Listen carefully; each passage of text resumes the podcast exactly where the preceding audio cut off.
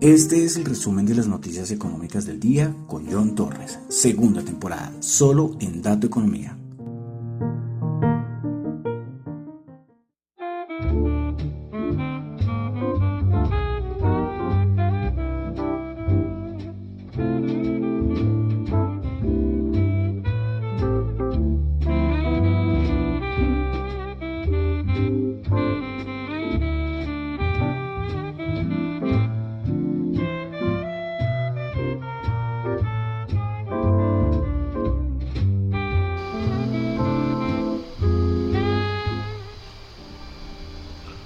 Muy buenas noches a todos. Buenas noches, no, buenas tardes. Esta vez sí son tardes, tardes. Son las 5.08 de la tarde. Entonces vuelvo a presentarme.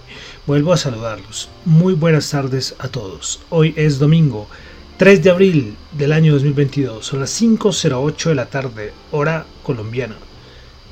Mi nombre es John Torres y este es el resumen de las noticias económicas de el día de hoy, el día de ayer, del fin de semana, no sé cómo, cómo decirlo, sí, porque tengo, tengo un problema técnico y eso es lo que está haciendo que no haya podido grabar todos estos días como debería ser.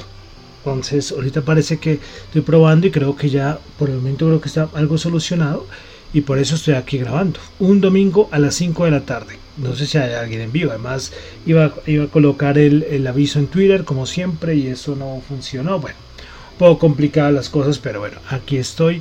Vamos a repasar entonces lo que ha pasado los últimos dos días más o menos en el mundo económico. Saludos a los que me escuchan en vivo en Radio Dato Economía, tanto en la aplicación como en la página web. En la aplicación de Zeno Radio, Z-E-N-O Radio. Está para Android y para iOS. Ahí ya no solamente está Radio de Economía, sino ya hay más emisoras.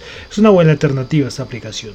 Bueno, también eh, recuerden que me pueden escuchar y le agradezco los que me escuchan en el podcast, en las plataformas más conocidas como son Spotify, no olviden calificarlo de 1 a 5 estrellas, también pueden escuchar el podcast en Apple Podcast, también pueden calificarlo de 1 a 5 estrellas. Y también en Google Podcast, aunque en Google Podcast no se puede calificar, y en Tita TV. Recuerden la nueva plataforma de streaming descentralizada. Bueno, entonces vamos a comenzar con el resumen de las noticias económicas. Recuerden que lo que yo comento acá no es para nada ninguna recomendación de inversión, son solamente análisis y opiniones personales. Bueno, hoy creo que va a ser un programa eh, lleno de artículos macro, que es lo más importante. Y algo más relajado, es, es domingo, ¿no? Ya en unas horas ya otra vez a la normalidad y al día a día. Y entonces tampoco hay que agobiar a la gente. Bueno, Comenzamos con dato del PMI de Japón. Tuvimos 54.1, anterior 52.7. El Caixin, el PMI manufacturero Caixin en China, se esperaba 49.9 y bajó a 48.1. Lo que les decía el otro día, esperar cómo van a salir estos datos para los para lo que es eh, a ver para lo que es la, los datos de marzo. Ya más, además es que recuerden que esto del COVID está complicado en China, entonces esto va a afectar los PMIs. Bueno, pasamos a Europa, donde tuvimos datos de inflación. El dato de inflación mensual 2.5 en la eurozona y el interanual ya se ubicó en 7,5%, anterior 5,9 y se esperaba 6.7%. Bueno, a nivel de los sectores eh, donde mayor aumento hubo a nivel interanual, eh, primer lugar, el sector de la energía, una barbaridad. Sector de la energía subiendo interanualmente ya el 44%. El segundo lugar, comidas, eh, alcohol y tabaco, subiendo un poco más del 5%. Y en tercer lugar, tenemos bienes industriales que no incluyen eh, parte de energía, subiendo más o menos el 3%. Entonces el sector de la energía empujando el dato de inflación. Apareció un análisis muy bueno y es que lo que hemos dicho es, por ejemplo, por qué en España el dato de inflación está tan alto. Y claro, eh, comparaban con otros países donde el dato de inflación no está tan alto y decían, pero ¿por qué en España? Sí. Y entonces se ponían a comparar. Bueno, vamos a empezar a comparar los componentes del, del IPC de tanto de España como de otros países. Y entonces decían, bueno, los datos a nivel de inflación están muy similares, pero cuando llegaban a la parte de la energía era donde España se llevaba a todo el mundo. Entonces, claro, eh, empezaron a revisar y la diferencia es la forma en que se mide eh, el precio de la energía en España y cómo se establece. Hay una parte de la población en España que la, tarifa de la energía es una tarifa que es volátil, es decir, Sí, sí, o sea, es, una parte que es más volátil y hay otra para no confundirlos. Es una parte que es más volátil y hay otra tarifa de energía que solamente se sube una vez al año. ¿Listo? Para hacerles, para que tengan una idea. Entonces, claro, eh, cuando se calcula la que es más volátil, la que va cambiando dependiendo de las, del, contexto, pues esta es la que hace que aumente más. Entonces, estadísticamente parece que para cálculos de la inflación se toma es esta tarifa, la que va cambiando día a día. ¿Sí? Y no se toma, y no se toma para nada la que se cambia eh, una vez al año. Bueno, entonces, ¿qué pasa? En otros países de Europa sí hacen y se calcula solamente y además se fija y se aplica la tarifa que se cambia una vez al año. ¿Listo? Entonces, ¿qué pasa? Ahora vamos a ver eh, todos esos países que, están aplicando lo porque porque claro o sea si tú tienes una tarifa que haz de cuenta que va cambiando yo que sé vamos a colocar un ejemplo de 2 euros a 3 euros de 3 a 4 de 4 a 5 de 5 a 6 listo y al final te estará por ahí en 9 o en 10 yo que sé mientras que la que se fija una vez al año está en 3 ¿Listo? Entonces, claro, en un país que todo el año va a estar en 3, pues, pues el dato de inflación no va a subir tanto. Pero ¿qué pasa? El problema es que al siguiente año sí tienen que hacer el cálculo y este tarifa, este, este datico, lo van a tener que subir. ¿sí? Y tienen que emparejarlo con el dato que sí está fluctuando todo el, todo el año. Me pareció muy interesante porque, claro, todo el mundo decía, pero ¿por qué hay, hay países donde la inflación es mucho más alta y todo se basa en la parte de energía? Porque alimentos y otros sectores sí están casi al mismo nivel, pero el sector de energía es donde más está, donde más está eh, afectando. Bueno, entonces eso me pareció muy interesante, muy interesante. Lo, he visto ya en dos partes, lo he escuchado también y quería traérselos. ¿eh? Y entonces se basa cómo se fija el precio de la energía en los países. Y veremos a ver otros países que supuestamente tienen en inflación tan alta van a ver cómo van a fijar ese nuevo precio de la energía que es para casi todo el año y esto lógicamente el precio tendrá que subir mucho y esto va a afectar el dato de inflación. Bueno entonces ahí les doy un carretazo un poco un poco aburrido pero que tenía que comentárselos respecto a los precios de la energía en Europa. Bueno especialmente en España. Bueno vamos a pasar entonces ahora a, a PMIs en Europa. Bueno Reino Unido PMI manufacturero 55.2 eh, PMI manufacturero en Alemania 56.9, PMI manufacturero en Francia 54.7, PMI manufacturero en Italia 55.8, PMI manufacturero en España 54.2 y el de la eurozona PMI manufacturero 56.5. Bueno, pasamos a Norteamérica, comenzando con Norteamérica, Canadá PMI manufacturero 58.9. Como vemos, los que más han visto afectados han sido los de China, que están por debajo de 50. Bueno, tuvimos el día viernes datico de empleo, un dato importante en Estados Unidos. Se esperaban 490 mil empleos y resultaron solo 431 mil. Recordemos que el anterior dato había sido 750 mil. Es curioso porque es que este dato la gente no se lo cree, ni cuando sale muy alto ni cuando sale muy bajo. Tasa de desempleo en Estados Unidos 3,6%. Un dato que es importante para asuntos de inflación es el ingreso por hora de los trabajadores. Para el mes de marzo se esperaba un aumento del 5,5 y aumentó al 5,6. Pues mm, no es que sea muy alta respecto a lo estimado, ¿no? De 5.5 de 5.6 a 5.5. Es un dato interanual. También tuvimos dato PMI manufacturero en Estados Unidos, 57.1, se esperaba se esperaba 59, se salió un poquito por debajo.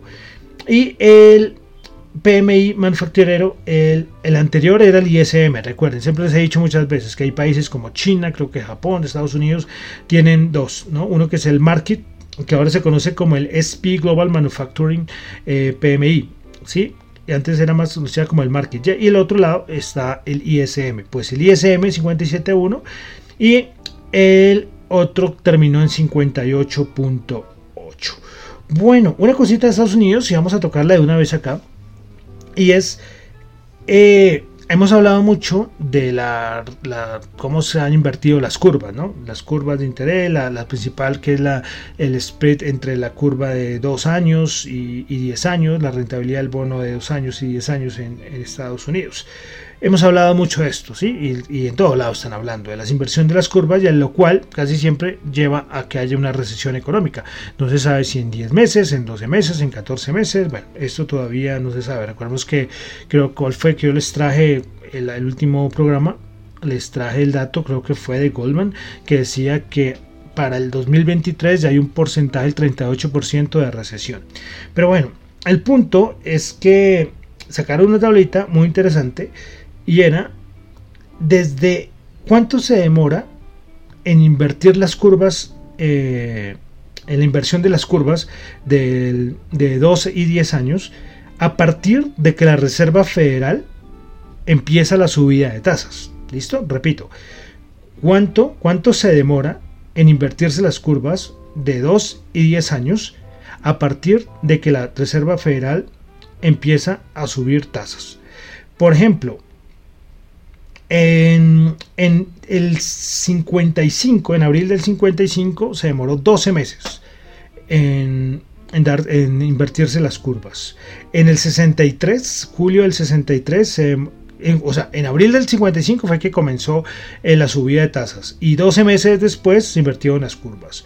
En julio del 63, en julio de 1963 se subieron las tasas, empezó la subida de tasas y demoró 29 meses en la, en la inversión de las, de las curvas. En el 83, por ejemplo, en mayo, comenzó la subida de tasas y demoró 67 meses en la inversión de las curvas, que ha sido la diferencia de tiempo más grande. Bueno, y así podemos hablar de muchos periodos que han empezado subida de tasas.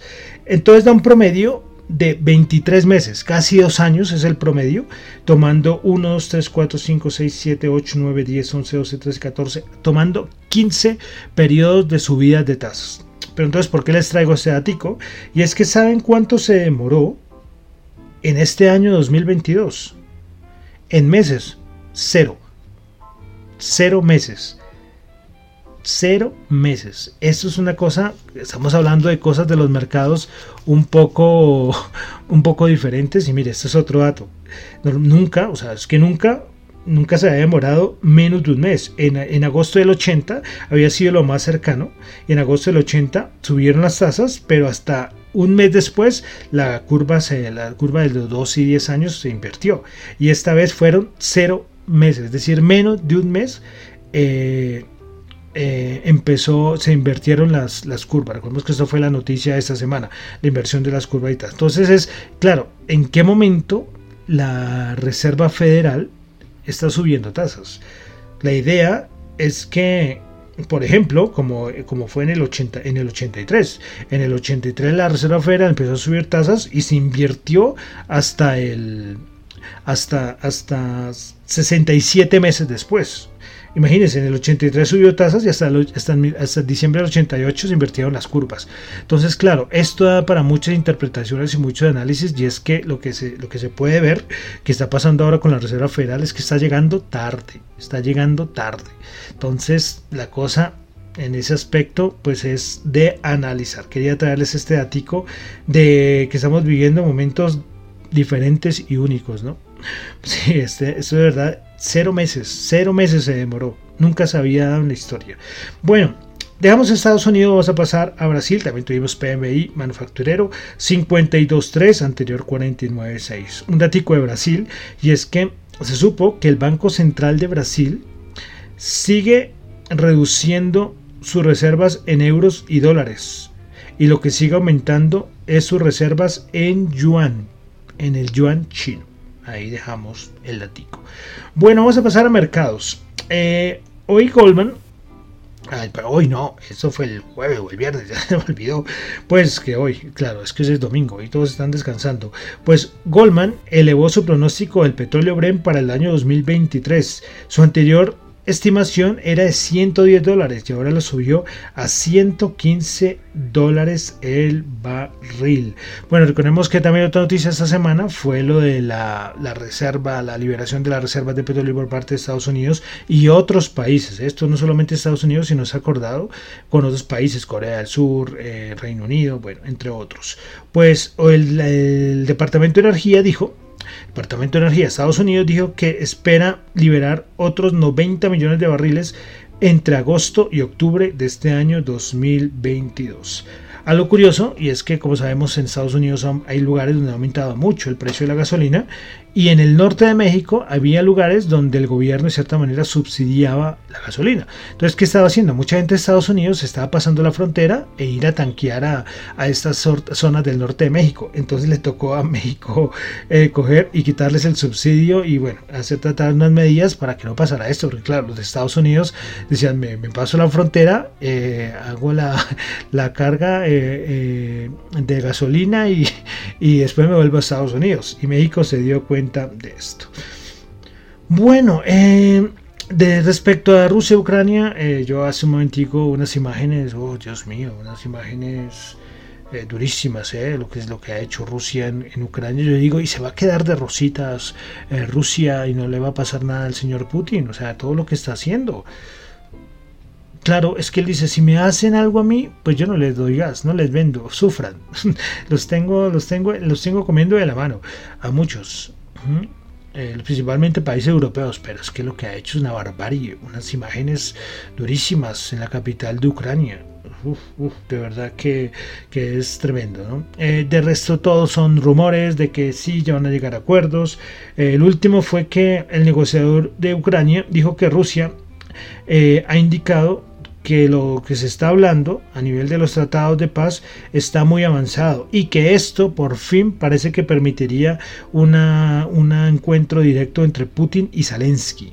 Uy, a mí Zelensky me daría miedo encontrarme con Putin directamente, porque uno no sabe, es que estos, estos tienen historia atrás de la KGB y todo ese tipo de cosas, ¿no? Recordemos que había un opositor ruso, ¿recuerdan? No me acuerdo el nombre, y que, y que lo envenenaron o una cosa así, ¿no? Ahí me un poco de miedo, pero bueno, pero bueno, sí, pero yo viendo las imágenes diría lo que ha hecho este señor ha sido una, una barbaridad, ¿no? Una auténtica barbaridad lo que ha hecho Putin, pero bueno. Listo, entonces, mercados, semanita entonces que ya terminó. Eh, seguimos de cierta manera con movimientos, no se hizo mucho esa semana a nivel de que hubo no tanta volatilidad, es que la volatilidad está bajita. Eh, y vamos a ver qué pasa estos días. No les voy a consultar nada de, cuantitativo, nada, ya se los he dicho, se los dije en el, en el programa del jueves, que creo que fue el último que, que dije, que hice, perdón. Y el resto, pues nada, esperar a ver qué, qué va a pasar qué va a pasar. Eh, mucha incertidumbre, mucha incertidumbre con lo que están haciendo los, los mercados. Entonces, no los voy a aburrir con cosas. Eh, tampoco vamos a ver las acciones que más subieron y que más bajaron en, en Estados Unidos ni aquí en Colombia, porque ya, ya es domingo, entonces no vale la pena, ya, ya es tiempo pasado, ¿no? Pero vamos a ver por lo menos los índices cómo terminaron. El SP500, recordemos que subió 0,3%, 15 puntos, 4.545, el Nasdaq subió 49 puntos, 14.261, el Dow Jones subió 139 puntos, 0,4%, 34.818 puntos. Recordemos que tuvimos que tuvimos el rebalanceo, ¿eh? rebalanceo muy comprador de bonos y un poco vendedor de renta variable. Bueno, eso fue lo que cerró el día viernes. Vamos a ver el VIX. El VIX, cómo cerró el día viernes. El VIX cerró en 19.63. Volvió a cerrar por debajo de los 20. Alcanzó por rebalanceo todos esos movimientos que se dieron. Volvió a ubicarse un poquito por encima de 20, pero otra vez se ubicó por debajo. Bueno, y la rentabilidad del bono a 10 años 2,38. Eso cerró el día viernes. Vamos a dar un repasito, aprovechando que hoy no digo las acciones que más subieron, los, los futuros, los cuales ya abrieron, los futuros de los índices. El Dow Jones ese momento baja el 0,11%, el SP500 baja el 0,09%, el Nasdaq 100 baja 0,17%. Pues nada, así nada, nada raro. El DAX alemán baja al 0,01%. Eh, bueno, como les digo, ningún movimiento especial para resaltar. Bolsa de Valores de Colombia, el día viernes, vemos que la Bolsa de Valores de Colombia cerró en 1626.06%, subió 10 punticos. Hay muchas cosas, yo casi no, yo casi no las comento acá, pero siguen pasando cositas a nivel de la bolsa de valores de Colombia.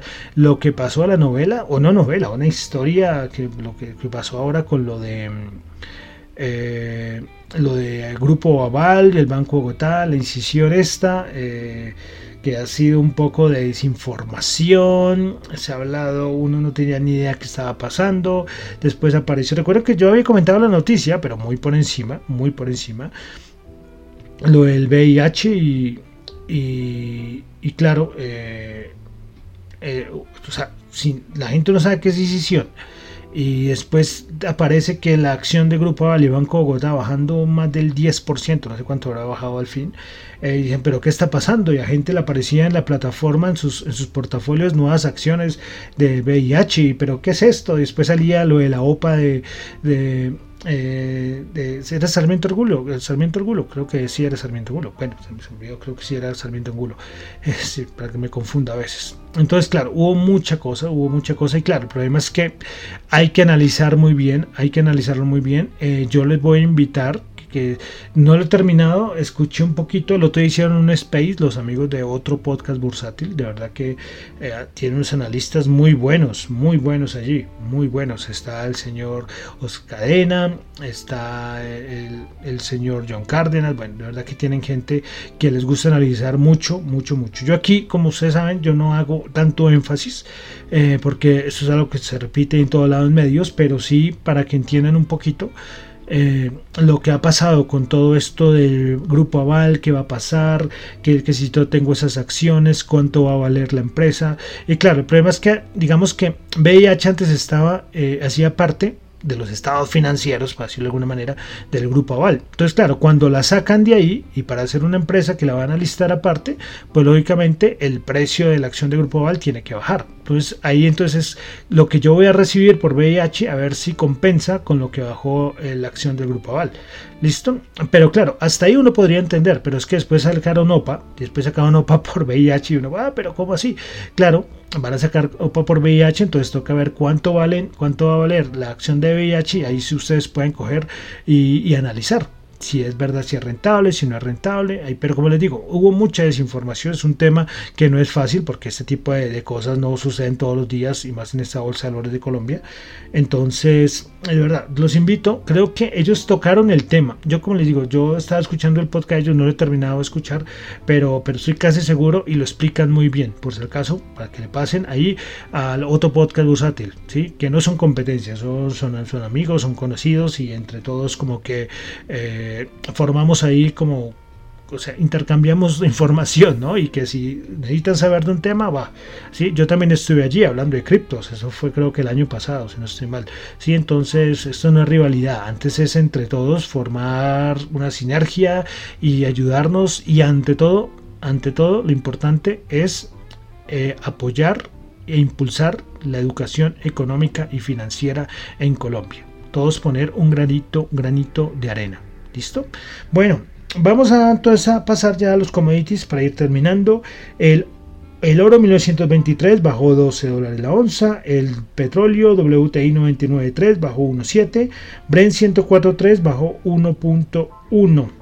Vamos a ver si las medidas del señor Biden con su liberación de reservas, a ver hasta cuánto, cuánto va a durar. ¿sí? Yo creo que el, el el petróleo va a estar más pendiente lo que esté pasando en China que, en verdad lo que, lo que esta reserva. Es que la vez pasada fue así. Oh, sí, los primeros días bajadas, pero después para arriba el precio. Vamos a ver qué pasa esta semana. Dólar en Colombia para este fin de semana, 3.774, subió 19 pesos. Y vamos a irnos a las criptos. Vamos a irnos a las criptos, a ver si esto me abre rapidito. Para ya ir terminando el día de hoy con las criptos. Bueno, no les voy a no les voy a colocar hoy nada de diccionario cripto para que estén tranquilitos. Bueno, Bitcoin subiendo el 1.8%, Ethereum subiendo el 2.2%, BNB subiendo el 3.1%, Solana subiendo el 2.3%, Ripple subiendo el 2.3%, Cardano subiendo el 2.6%, Terra bajando el 1.5%, Avalanche subiendo el 1.8%, Polkadot 1.6% y Dogecoin bajando el 5.7%.